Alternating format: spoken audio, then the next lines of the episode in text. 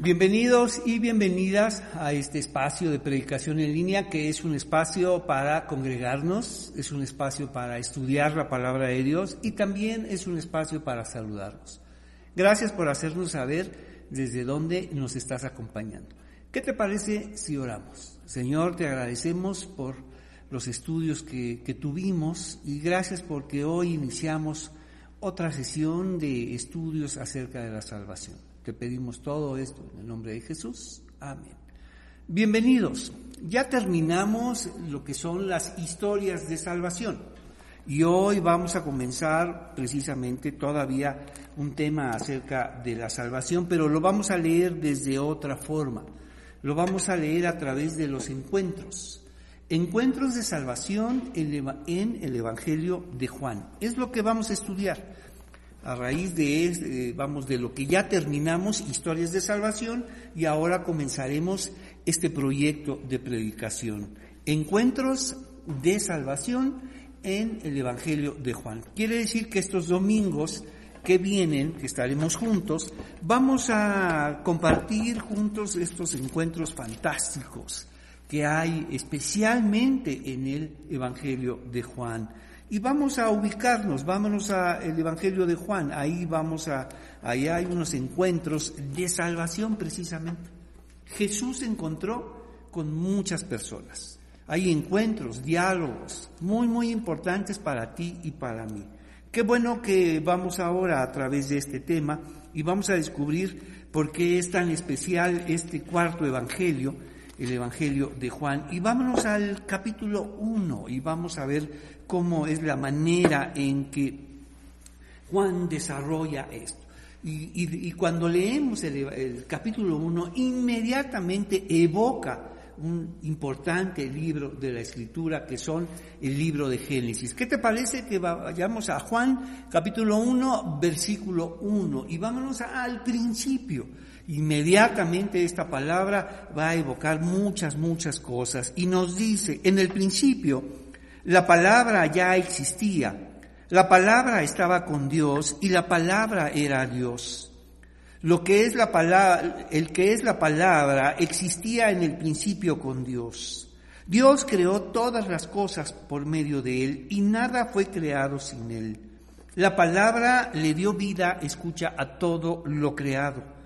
Su vida, vamos, trajo luz a todos y la luz brilla en la oscuridad y la oscuridad jamás, jamás podrá apagarlo. Es interesante que comienza evocando el libro de Génesis, provocando nuestra imaginación, provocando todo aquello que sabemos y ahora nos lleva a, enlazarlo con inevitablemente con el libro del Génesis, pero ahí tenemos una promesa, la luz brilla en la oscuridad y la oscuridad, escucha, jamás jamás podrá apagarla. Una vez que brilla esta luz, brilla para siempre y brilla por encima de todo. ¿Y qué te parece si vámonos, nos vamos al libro de Génesis? Vamos, el por qué quiso el, el, eh, el, apóstol Juan, vamos, ¿Por qué quiso comenzar de esta manera? ¿Por qué enlazó el libro de Génesis? ¿Por qué inmediatamente despierta, vamos, nuestra imaginación? Despierta, vamos, y casi usa las mismas palabras. ¿Por qué? Vamos a averiguarlo. Vámonos al libro de Génesis. Ya dejaste un separador ahí en el Evangelio de Juan que eso es el libro en el que vamos a estudiar estos domingos. Encuentros de salvación en el Evangelio de Juan. Y vamos a nuestro primer encuentro, pero sin embargo vamos a estudiar esta parte de forma breve, es el libro de Génesis. Y vamos, Génesis 1, versículo 1, es interesante, en el principio. Déjame explicarte que en la antigüedad eh, los libros se titulaban vamos, a través de la primera o las primeras palabras que se encontraban en el libro, en, la narración. No, no como ahora de forma contemporánea, vamos, occidental, que se le coloca un título, un subtítulo, tal vez, autor, toda esta idea que es muy, muy contemporánea. En el mundo antiguo los libros se titulaban de esta forma, vamos, a través de la primera palabra y nos dice, en el principio Dios creó los cielos, vamos, y la tierra. ¿Qué es lo primero que nos dice? En el principio Dios creó los cielos y la tierra. Escucha esto. Dios vive en la eternidad y el Dios de la eternidad, donde no hay principio ni fin, decide, eh, vamos, establecer un principio para nosotros. El Dios de la eternidad, vamos, establece un principio. En la eternidad no hay ni principio ni fin. Sin embargo, hace algo inaudito, hace algo diferente, hace algo extraordinariamente especial. Establece un principio, un origen, un comienzo para todo lo que vendrá. Y a partir de ese momento ingresa lo que es el mundo creado. Y mira lo que nos dice. En el principio ya vimos que Dios lo establece, el Dios de la eternidad, que no tiene ni principio ni fin, establece ese principio, comienzo, origen para ti y para mí, para todo lo que vendrá, para esta vida que tiene un principio y un fin. Y nos dice, en el principio Dios creó los cielos y la tierra. ¿Qué es lo que hace Dios?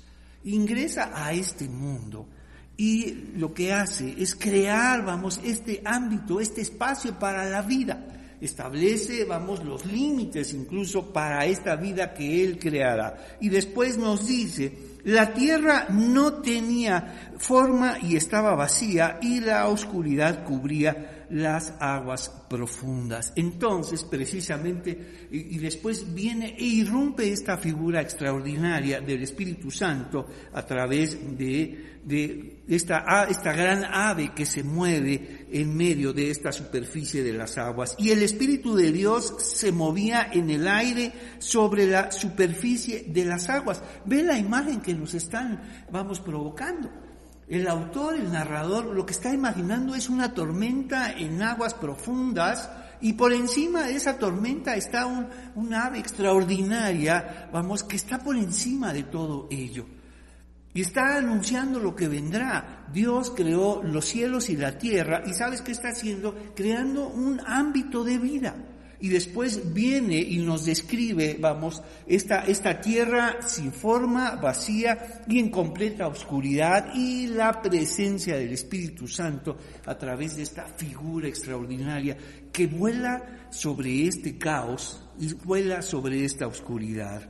Versículo 3 irrumpe, vamos, algo vital que nos ayudará a comprender el, el capítulo 1 del Evangelio de Juan.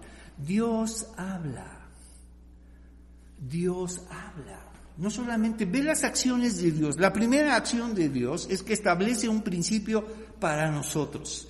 Un principio, un comienzo, un origen sale de la eternidad, vamos, donde no hay principio ni fin, donde todo es increado y crea ahora los cielos y la tierra. Y esta tierra no tiene forma, está vacía y en absoluta oscuridad. Y el Espíritu de Dios irrumpe sobre ello y mira lo que vendrá. Lo siguiente que hace Dios después de crear esto, los cielos y la tierra, habla. Y la pregunta sería, ¿para quién habla?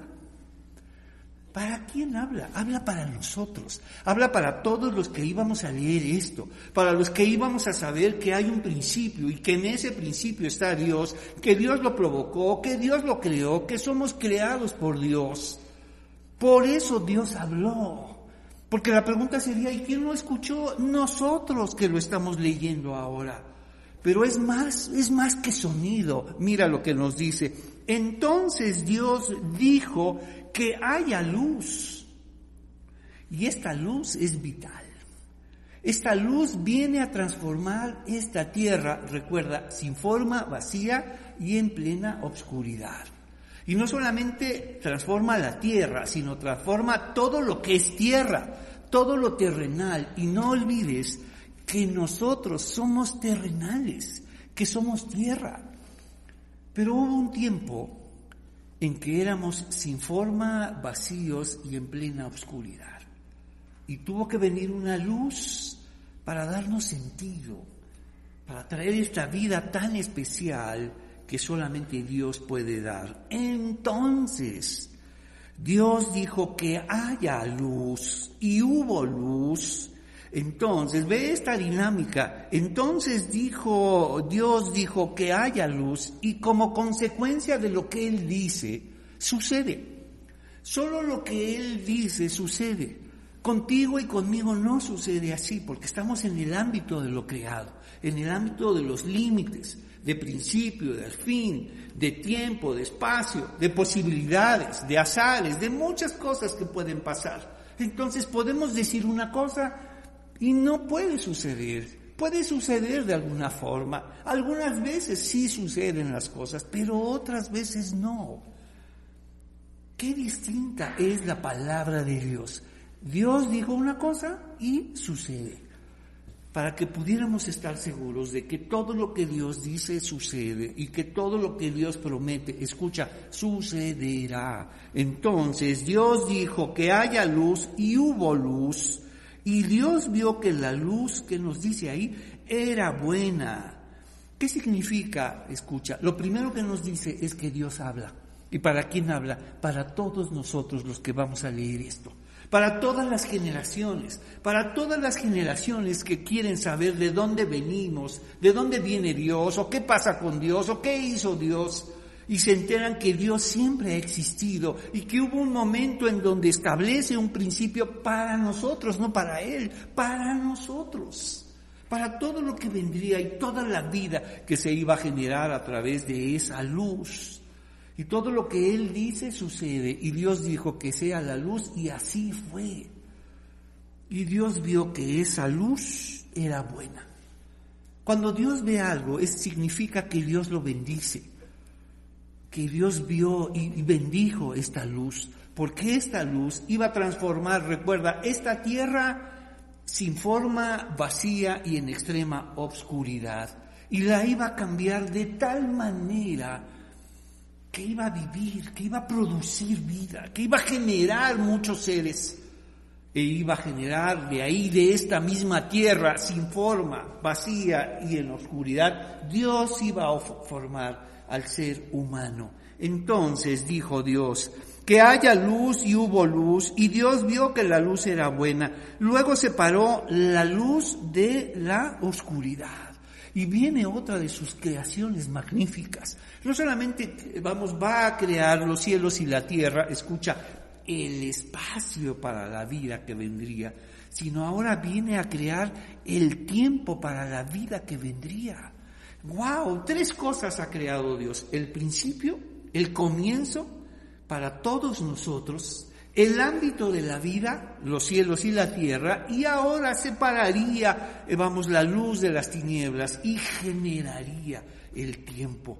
El tiempo es una creación de Dios. El tiempo forma parte de las magníficas criaturas vamos, de Dios. Así como los cielos y la tierra creados por Dios, el tiempo también ha sido creado por Dios. Entonces, forma parte de esta creación. Vamos, en, en el ámbito de Dios no hay el tiempo. Es la eternidad que no tiene principio ni fin. Es lo increado. Dios siempre ha existido. El origen es para nosotros y si Dios estableció esto es para que supieras que venimos de Él, que formamos parte de Él, que formamos parte de sus planes, de su proyecto, que quiso hacerlo. Y entonces, y Dios vio que la luz era buena y luego separó la luz de la oscuridad y Dios llamó a la luz día y a la oscuridad noche. Ahí se creó el tiempo. Y pasó la tarde y llegó la mañana. Escucha, así se cumplió el primer día. Y todo comenzó con la luz, ¿recuerdas?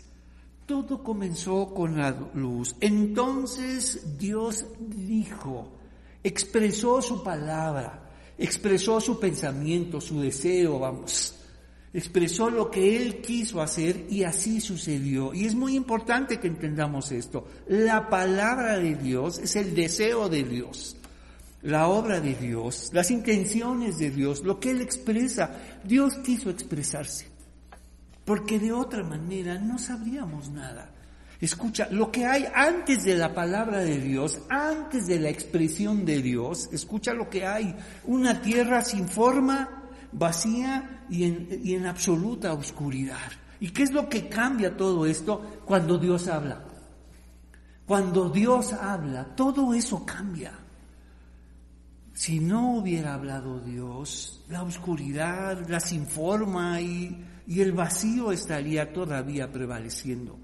Por eso es muy importante que entendamos que es la palabra de Dios que transforma todo.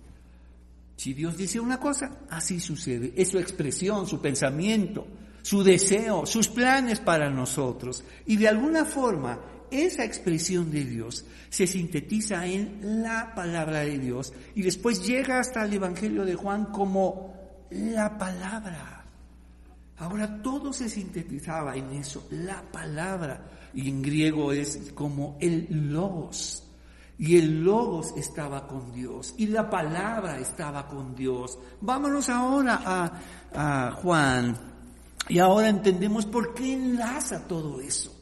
Toda esa creación magnífica, toda esa creación, vamos, de parte de Dios que establece un origen, un comienzo, un principio para todos nosotros, los cielos y la tierra, el ámbito de la vida y el tiempo para nosotros. Dios se expresa en medio de ese mundo. ¿Para quién? Para todos nosotros. Y esa expresión de Dios, escucha, ahora llega en la persona de Jesús. La expresión, la voz, la palabra, el mandamiento de Dios ahora llega en persona. Y es lo que nos dice Juan. Esa palabra de Dios que creó los cielos y la tierra que vamos, que, que, vino la luz y esa luz cambió a esa tierra desordenada, vamos, sin forma, vacía y en oscuridad, y la transformó, vamos, en una tierra ahora con vida. Esa luz vino a este mundo. Esa palabra vino a este mundo y nos dice, ahora lo vamos a leer de esta manera, en el principio, ¿cuál es?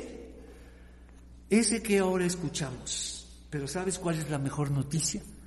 Que ese principio, vamos, puede multiplicarse en muchos otros principios. En Dios podemos comenzar muchas veces. Eso es lo más maravilloso. Que el principio no es solo un principio, uno y solo uno.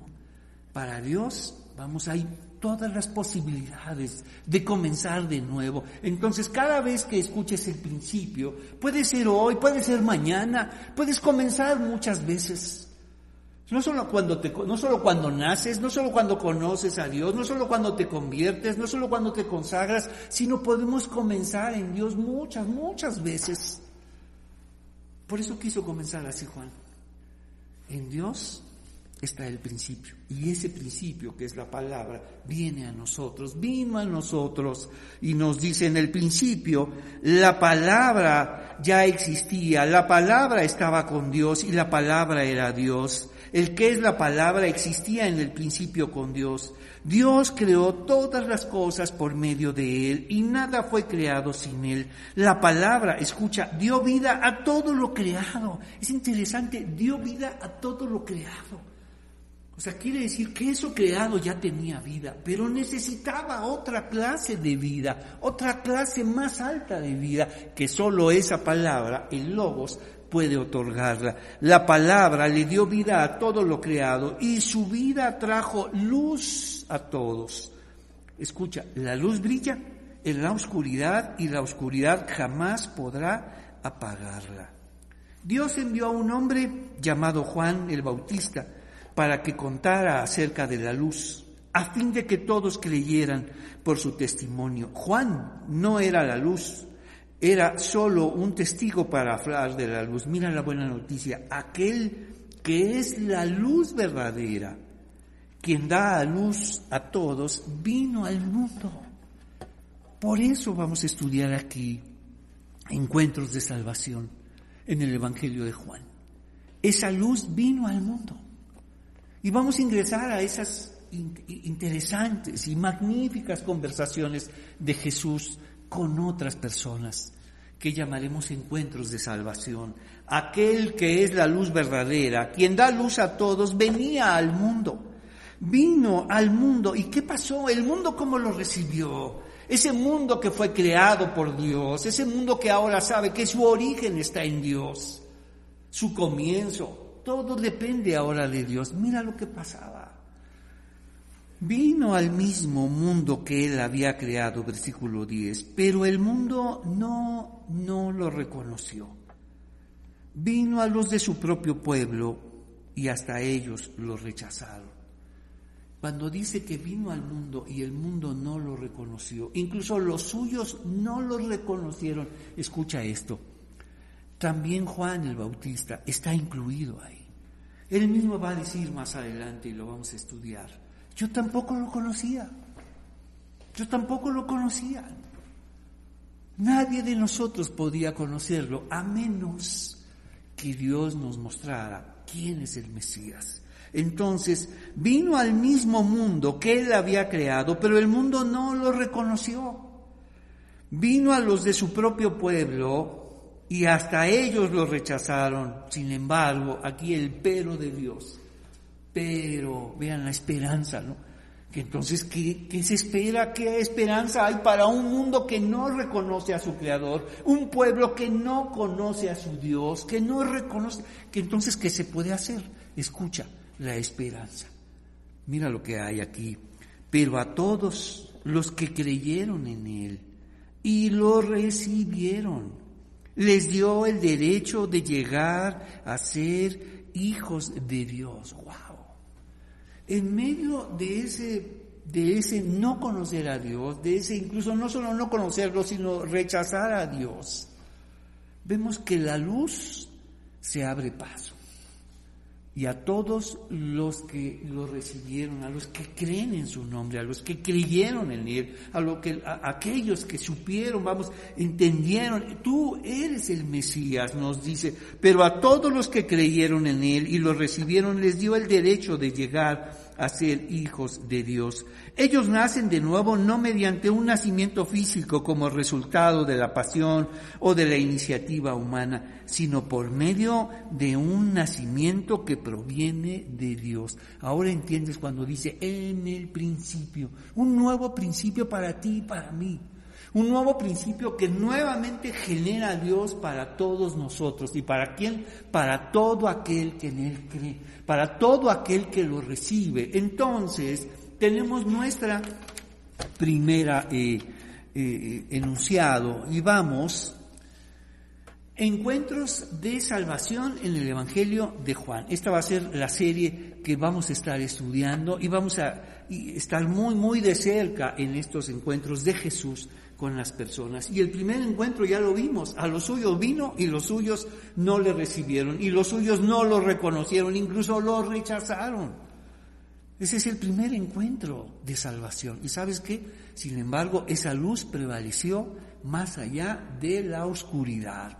Entonces, número uno, Juan 1 del 9 al 14, la luz verdadera, quien da luz a todos, la luz verdadera, quien da luz a todos, se hizo ser humano. Dios ingresa a nuestro ámbito, al mundo creado por Él. ¿Recuerdas? Creó los cielos, la tierra, el ámbito, transforma una tierra que estaba sin forma, vacía en oscuridad, y es el Espíritu de Dios magnífica vamos, imagen del Espíritu de Dios que transforma y todo, vamos, se vuelve distinto. Un nuevo comienzo, un principio, origen, vamos, comienzo para ti y para mí. Y después viene el tiempo, vamos, separa la luz de la oscuridad y viene el primer día, que también va a ser una palabra esencial en el Evangelio de Juan. Entonces, la luz verdadera, quien da luz a todos, se hizo ser humano y vino a vivir entre nosotros. Qué gran noticia. Ese es el Evangelio. Esa es la esencia misma del Evangelio. Que no solamente esa luz, vamos, vino en persona, se hizo ser humano, se hizo como nosotros y vino a vivir entre nosotros, a hablarnos de Dios. Porque de otra forma no lo sabríamos. O sea, vino a hacerse como nosotros. Y esto nos habla de la dignidad humana para Dios, cómo dignifica al ser humano. Entonces, Y vámonos al versículo, vamos al versículo 14. Déjame explicarte esto en el versículo 14. Para, si algo estoy convencido es que la palabra de Dios se lee del centro Ah, vamos hacia afuera, no como un libro occidental, vamos de izquierda a derecha, sino es un libro muy especial que se lee del centro hacia afuera y creo que el comienzo correcto de este libro es a través de los evangelios. Ahí debe comenzar nuestra lectura, Mateo, Marcos, Lucas y ahora este evangelio que estamos estudiando. Entonces, de esta forma, cuando leemos los cuatro evangelios, que es el centro de la Biblia, eso explica el Antiguo Testamento y señala el Nuevo Testamento. Es un libro que se debe leer de esta forma, del centro hacia afuera. Y si tuviéramos que decidir el centro, vamos, de los cuatro evangelios, podría eh, proponer lo siguiente, vamos, el centro de los evangelios, o sea, sería el centro del centro, ¿El centro de toda la Biblia? Sí. ¿Cuál sería? Juan 1, versículo 14. Vamos a leerlo. ¿Qué te parece? Entonces, la palabra, ¿se acuerdan lo que dijimos cuando leímos Génesis 1? Y Dios dijo que sea la luz y fue la luz. La palabra de Dios irrumpe, vamos, en todo esto creado ¿Para quién? Para todos nosotros, para que nosotros escucháramos de eso, para que escucháramos que Dios generó este comienzo, este principio para ti y para mí, que Dios generó los cielos y la tierra, este ámbito para la vida, que Dios generó el tiempo, vamos, los límites de esta vida. Y Dios nos creó para que, para que lo buscáramos pero se dio cuenta de nuestra condición y viene a nosotros. Entonces el centro de la Biblia, el centro de los Evangelios, podríamos proponer que sea Juan 1, versículo 14. Entonces, la expresión de Dios, el deseo de Dios, los planes de Dios, vienen ahora en la persona de Jesús. Es Dios que se hizo ser humano. Entonces la palabra se hizo hombre y vino a vivir entre nosotros. O sea, ¿qué, regalo de Dios para nosotros. Es un regalo, es un acto absoluto de gracia que Él se hizo como nosotros. Lo increado, vamos, lo eterno, vamos, lo increado, vamos, lo sin límites, viene a este mundo, se somete a nuestros límites, a nuestro espacio, a nuestro tiempo, a nuestra fragilidad y nos salva a través de nosotros y como uno de nosotros y su corporalidad es vital para todos nosotros. Escucha lo que voy a decir. Jesús vino a, ser, se hizo ser humano, ¿no? no como estas lecturas patriarcales que dice que Jesús se hizo hombre, no se hizo mujer, se hizo hombre. Entonces, lástima por las mujeres. Jesús se hizo hombre, y pareciera que se hizo hombre para privilegiar, privilegiar solo a los hombres, pero eso es una lectura patriarcal, es una lectura sesgada, es una lectura desde el mundo del privilegio patriarcal. Por eso tenemos que enfatizar no su ser hombre, sino su ser humano, donde hombres y mujeres pueden acercarse por fe a Jesús. Pero déjame decirte, cuando se habla de y se insiste en que Jesús es hombre, es varón, déjame explicarte, en el mundo patriarcal muchos hombres también quedan marginados. Son muy pocos los hombres con sus, con sus privilegios que dejan fuera a muchos otros hombres. Y no pienses que el mundo patriarcal solamente privilegia a todos los hombres, privilegia a un grupo de hombres. Pero hay muchos hombres que son marginados por muchas razones. Hombres y mujeres sufren en esta lectura patriarcal. Entonces Jesús vino a hacerse ser humano, vino a enseñarnos lo que significa ser humano, vino a dignificar lo humano, vino a que pasemos de, la, de lo inhumano a la humanidad. Ve este acto de Dios de ser como nosotros. Ve el acto, entonces esta palabra empatía comienza con Dios, se hace como nosotros. Por eso es el centro y de esta manera podemos conocerlo y podemos escuchar lo que dice Dios. Y saber de Dios es saber de Jesús. Por eso Jesús dijo, el que me ha visto a mí, ha visto al Padre. Entonces, la palabra se hizo hombre y vino a vivir entre nosotros. Estaba lleno, lleno de fidelidad y amor inagotable. Y hemos visto su gloria, la gloria, vamos, del único Hijo del Padre. Entonces, vámonos ahora al, vámonos ahora al versículo 19. Ahora pasemos a Juan, a alguien que no lo pudo reconocer ¿Te acuerdas cuando dice el texto, versículo 10, vino al mismo mundo que él había creado, pero el mundo no lo reconoció? Vino a los de su propio pueblo y tampoco lo conocieron. Y eso le pasó a Juan. Él tampoco lo conoció. Y la pregunta es, ¿cómo lo reconoció?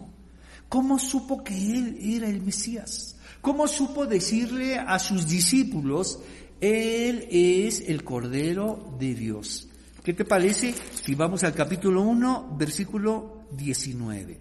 Bien, vamos a... ¿Qué pasó con Juan? Acuérdate que cuando leímos que en el capítulo 1 vino al mundo que él había creado, pero el mundo no lo reconoció y vino a su propio pueblo y tampoco lo reconoció, ahí estaba incluido Juan. La pregunta que hicimos es, ¿cómo pudo reconocer Juan al Mesías? Porque le preguntaban una y otra vez. Versículo 19. Este es el testimonio que dio Juan cuando los líderes judíos enviaron sacerdotes y ayudantes del templo desde Jerusalén para preguntarle, ¿quién eres? Él dijo con toda franqueza, yo no soy el Mesías. Es, increíble que los representantes de la religión oficial, del discurso oficial acerca de Dios, no reconocían a un enviado de Dios. Por eso dijo, el mundo no lo conoció y los suyos tampoco lo reconocieron. Los sacerdotes enviaron a, los expertos en la ley, a los expertos en Dios y no reconocieron al enviado de Dios. ¿Quién eres? Entonces, él dijo con toda franqueza, yo no soy el Mesías. Bien, entonces, ¿quién eres? Preguntaron. ¿Él es Elías? No contestó. ¿Él es el profeta que estamos esperando? No. Entonces, ¿quién eres? Necesitamos alguna respuesta para los que nos enviaron. ¿Qué puedes decirnos de ti mismo? Juan contestó con las, las palabras del profeta Isaías. Había una promesa que abría el camino, vamos, y preparaba el camino para el Señor. Entonces, soy una voz que clama en el desierto abran camino para la llegada del Señor. Entonces los fariseos que se habían, ido, habían sido enviados le preguntaron, si no eres el Mesías, ni Elías, ni el profeta, ¿con qué derecho bautizas? Ellos son los que establecían qué es de Dios y qué no es de Dios. ¿Con qué autoridad haces esto? El bautizo que estaba probablemente llevando a cabo eh, Juan el que bautiza, Juan hijo de Zacarías, era este bautizo acerca de los convertidos, de los prosélitos, aquellos que se convertían a la fe judía. Entonces, cuando Juan llega con ese bautizo al mismo pueblo judío, se sentían ofendidos. ¿Cómo crees? Esto es para los nuevos convertidos, para los paganos, para los gentiles para los bárbaros que vienen ahora a convertirse a la fe judía. Entonces esto era como ofensivo cuando Juan el Bautista estaba ofreciendo este bautizo al pueblo de Dios. ¿Cómo nos estás ofreciendo eso? Nosotros somos el pueblo de Dios. Entonces, Juan les dijo, yo bautizo con agua, pero aquí mismo, en medio de la multitud, hay alguien a quien ustedes no, no reconocen. Más adelante dirá, yo tampoco lo conocía. Solo cuando sucedió esto pude conocerlo. Entonces la pregunta es, ¿cómo lo conoció? Y de la misma forma como Él lo reconoció, es de la misma manera en como tú y yo podemos reconocerlo. Mira lo que nos dice. Yo bautizo con agua, pero aquí mismo en medio de la multitud hay alguien a quien ustedes no reconocen. Aunque su servicio viene después del mío, yo ni siquiera soy digno de ser su esclavo, ni de desatar las correas de sus sandalias. Este encuentro Precisamente por eso hemos llamado encuentros de salvación en el Evangelio de Juan. Este y muchos otros que vamos a revisar. Este, ese encuentro ocurrió en Betania, una región situada al oriente del río Jordán, donde Juan estaba bautizando. Al día siguiente, escucha lo que dice ahí. Esta palabra va a ser importante. ¿Te acuerdas? Dios estableció el tiempo.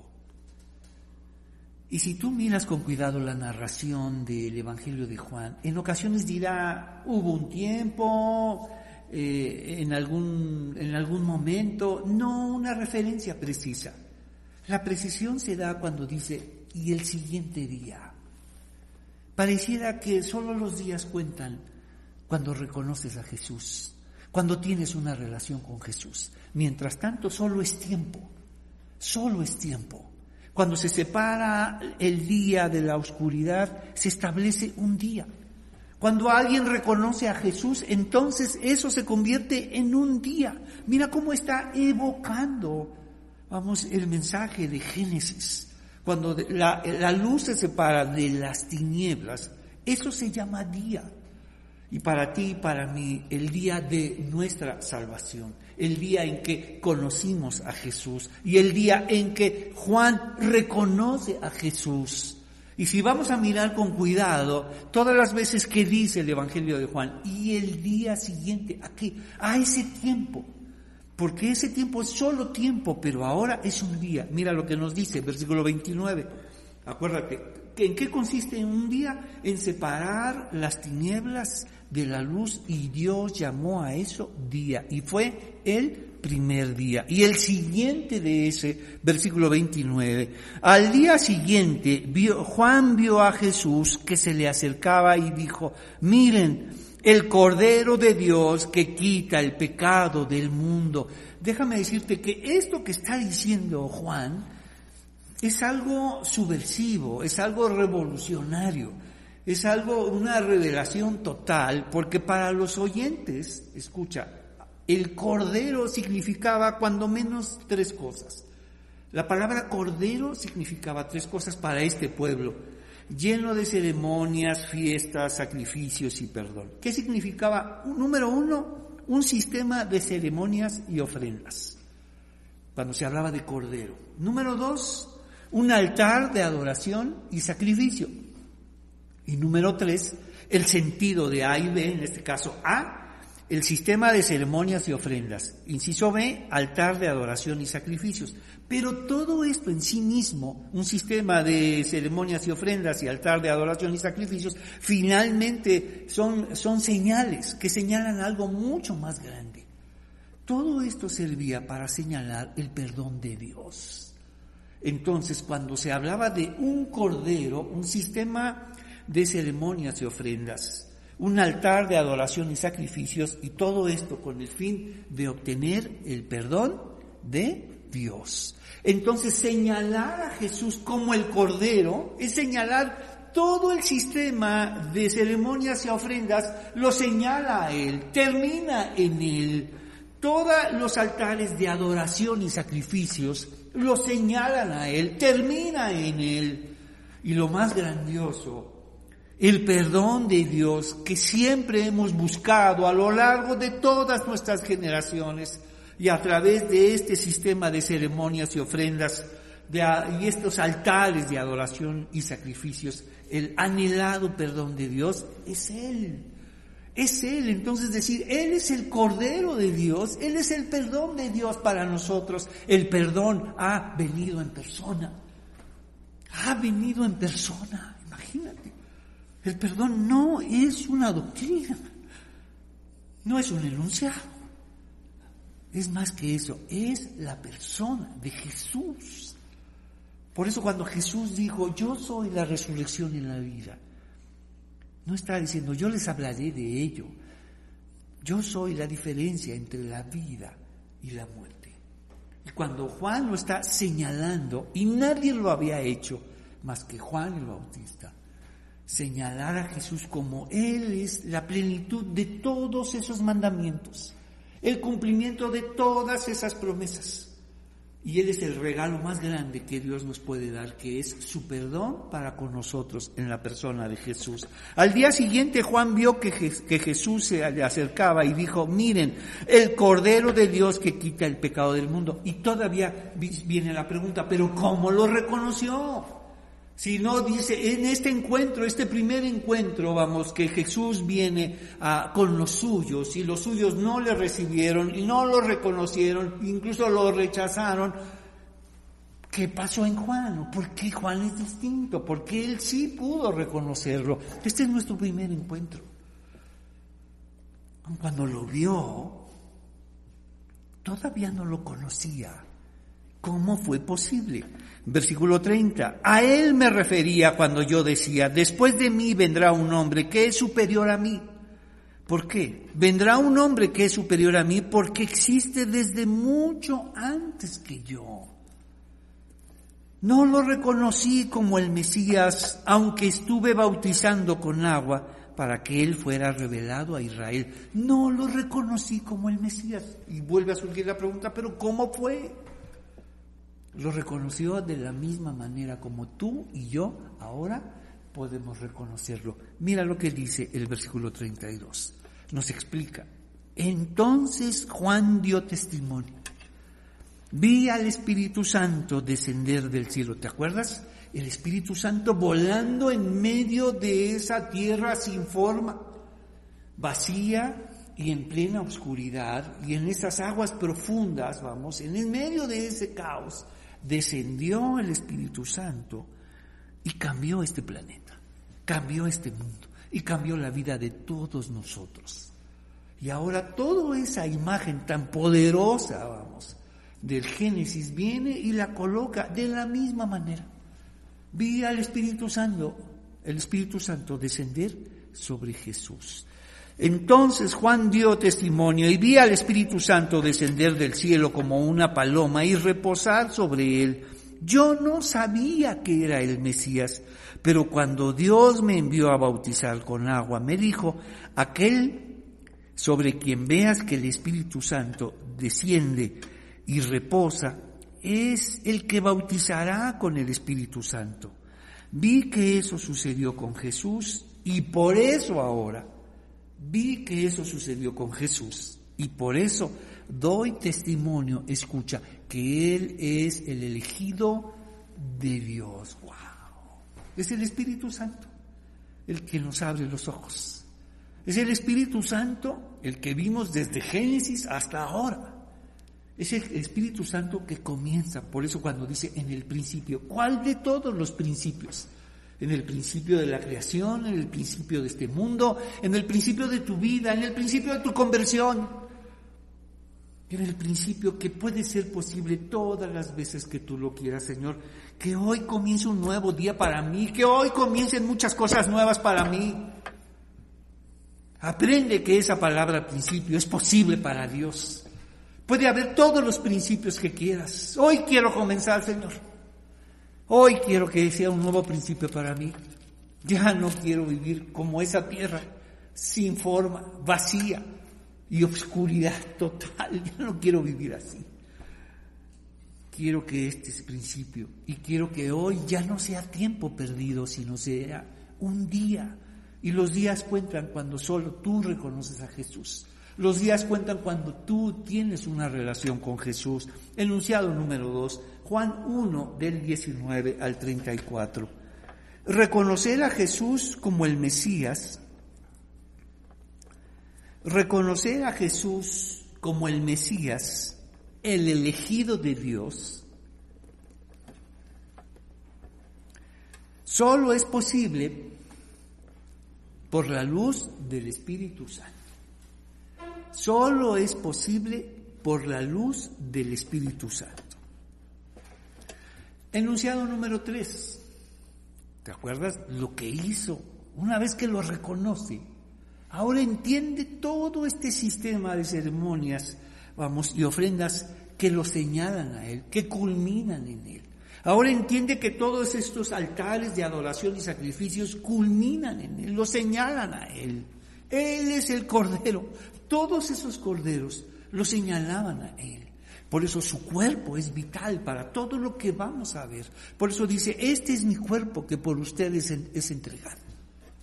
Es su cuerpo, vamos, el que, el que iba a padecer todo eso, vamos, que viviría por nosotros. Y no solo es el, el sistema de ceremonias y ofrendas, el altar de adoración y sacrificio, sino todo eso es vital para el perdón de Dios. Él es el perdón de Dios para ti, para conmigo.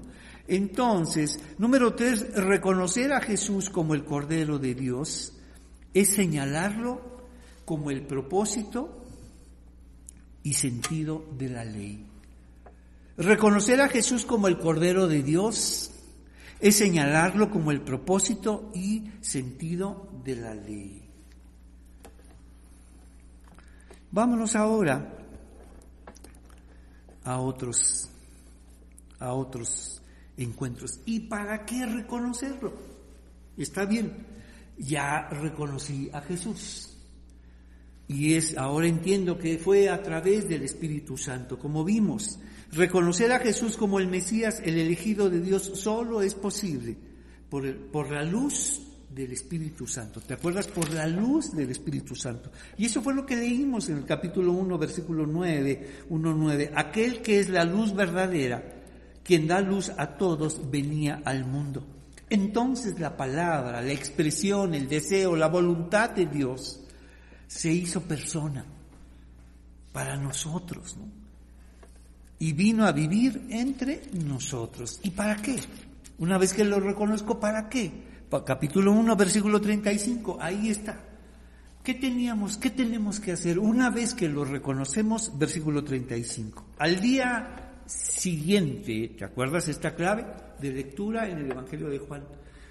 Los días comienzan cuando reconoces a Jesús. Los días cuentan. De otra manera es tiempo y tiempo perdido. Es como cuando pasan los días, los días, pasa el tiempo, el tiempo, el tiempo y dices, ¡Eh, Señor, no te he agradecido. Solo por eso pasa el tiempo, por eso, por eso ha pasado, de, el tiempo ha pasado muy rápido para ti. Porque no has hecho una pausa, no, has no te has detenido a decir, Señor, gracias por la vida que me das. Entonces, ese ya fue un día. Los días solo son posibles cuando separamos la oscuridad de la luz la luz de reconocer a Jesús, Señor, gracias por este día. Gracias, los días cuentan cuando reconoces a Jesús y por eso nos dice versículo 35, al día siguiente, ¿cuál? Del anterior, donde Juan reconoció a Jesús y donde ahora le dice a sus discípulos que Él, Él es el Cordero de Dios, versículo 35. Al día siguiente, Juan estaba otra vez allí con dos de sus discípulos. Al pasar Juan, al pasar Jesús, Juan lo miró y declaró, miren, ahí está el Cordero de Dios. ¿Y qué se hace cuando reconocemos a Jesús como el Cordero? Escucha, cuando los dos discípulos de Juan lo oyeron, siguieron, siguieron a Jesús. Y si Él significa el perdón de Dios, ¿qué hacemos con Jesús? Pues seguir a Jesús. Y lo seguimos para su perdón. Lo seguimos para disponer de ese perdón tan necesitado. Entonces, cuando los dos discípulos de Juan lo oyeron, siguieron a Jesús. Jesús miró a su alrededor y vio que ellos lo seguían. ¿Qué quieren? les preguntó. Ellos contestaron, Rabí, que significa maestro, ¿dónde, dónde te hospedas? Versículo 39, 39, escucha lo que dice Jesús. Jesús ha hablado, ¿qué quieres? ¿Qué es lo que quieres? Cuando lo reconocemos, Juan nos invita a seguirlo. Y cuando lo seguimos, Él nos dice, ¿qué es lo que quieres? Ay Señor, muchas cosas. Pero lo más importante es que quiero estar siempre contigo. Y mira lo que dice, vengan y vean. Les dijo, eran como las cuatro de la tarde cuando lo acompañaron al lugar donde se hospedaba. ¿Por qué nos dan las horas? Déjame explicarte. Las cuatro de la tarde es una hora muy, muy especial. Quiere decir que ya ha pasado, el día ha avanzado de tal modo que ya no hay manera de regresar. sino solo avanzar. O sea, quiere decir que ya no hay forma de, ya son las cuatro de la tarde y ya no podían regresar a sus casas. Por eso dice, ya son las cuatro de la tarde y ya no podemos regresar, y aquí estamos con Jesús. Por eso tenemos que seguir adelante. Vinieron, por eso Juan les dice, Él, Jesús, es el Cordero de Dios que quita el pecado del mundo. Y ellos hicieron lo correcto, lo siguieron. Pero dieron las cuatro de la tarde, significa que habían avanzado tanto con Él que ya no había manera de regresarse. Eso significa, ya son las cuatro. ¿Dónde nos quedamos? ¿Dónde nos hospedamos? Ya no hay manera de regresar a nuestras casas, ya no hay manera de regresar a nuestras vidas. Hemos reconocido a Jesús como el Mesías y ahora lo estamos siguiendo y mira lo que hacen ahora. Eran como las cuatro de la tarde cuando lo acompañaron al lugar donde se hospedaba. ¿Y qué hicieron? Lo correcto. Y se quedaron el resto, ¿qué dice ahí? Del día con él. ¿Por qué contó ese día? Porque reconocieron a Jesús, porque siguieron a Jesús y porque se hospedaron con Jesús. Ahora déjame volver a leerte esta parte del texto que podemos, que podemos aplicarla. Entonces Dios dijo que haya luz y hubo luz. Y Dios vio que la luz era buena. Luego separó la luz de la oscuridad. Y Dios llamó a la luz día y a la oscuridad noche. Los días cuentan cuando reconoces a Jesús. Cuando hay la luz suficiente para decir, tú eres el Señor, tú eres mi Señor. Y haz que estos días que vienen, porque ya has dejado pasar mucho tiempo, se te ha ido mucho tiempo, y la única forma en que cuenten los días es que reconozcas a Jesús. Mira lo que dice ahí en el versículo 29. ¿Cómo comienza el versículo 29? Al día siguiente. Mientras tanto era tiempo. ¿Y por qué es un día? Porque se va a, Juan va a reconocer a Jesús. Versículo 35, al día siguiente, ¿de qué? De que Juan reconoció a Jesús a través del Espíritu Santo. Al día siguiente, a través de que Juan le enseñó a sus discípulos a reconocer a Jesús como el Cordero y seguirlo. Y ese día contó, ¿sabes por qué? Porque ellos se quedaron con Jesús. Entonces, número cuatro, Juan del 1, del 35 al 39 Reconocer a Jesús significa seguirlo. Reconocer a Jesús significa seguirlo. Hoy comenzamos, ya viste, un principio. Hoy tenemos un principio gracias a nuestro Señor. Podemos comenzar esto gracias a nuestro Señor Jesucristo. Que tus días cuenten. Ahora ya sabes cuál es la clave del Evangelio de Juan. Los días cuentan cuando reconocemos a Jesús en nuestras vidas, en nuestro tiempo, en nuestro día. Ahora sí le podemos llamar día, porque es cuando la luz se separa de la oscuridad y puedes decir, Señor, gracias, gracias por este día. Gracias por tu salvación en mi vida. Y quiero terminar con el versículo 10 en, al 12. Vino al mundo que él había creado, pero el mundo no lo reconoció. Vino a los de su propio pueblo y hasta ellos lo rechazaron. Sin embargo, viene la promesa. Pero a todos los que creyeron en Él y lo recibieron, les dio el derecho de ser llamados hijos de Dios. Es el regalo de Dios para con nosotros. ¿Y por qué? Porque la palabra de Dios, la expresión de Dios, el deseo de Dios, la voluntad de Dios se hizo ser humano, se hizo carne fragilidad como tú y como yo, y vino a vivir entre nosotros. ¿Qué te parece si oramos? Señor, te damos gracias que hayas venido a este mundo, este mundo que no te conoce y que rechaza. Pero gracias por venir y has venido a vivir entre nosotros. Y ahora nos has dado tu vida para que podamos tener vida eterna, Padre que muchos, gracias por enseñarnos ahora a que nuestros días cuenten cuando reconocemos a Jesús. Te pedimos todo esto en el nombre de Jesús. Amén. Que tu día cuente, hermano. Y ahora ya sabes, como funciona. Todas las veces que reconocemos a Jesús, ese es un día que vale la pena. Que el Señor te bendiga y nos vemos el próximo domingo para el siguiente encuentro de salvación en el Evangelio de Juan. Muchas gracias.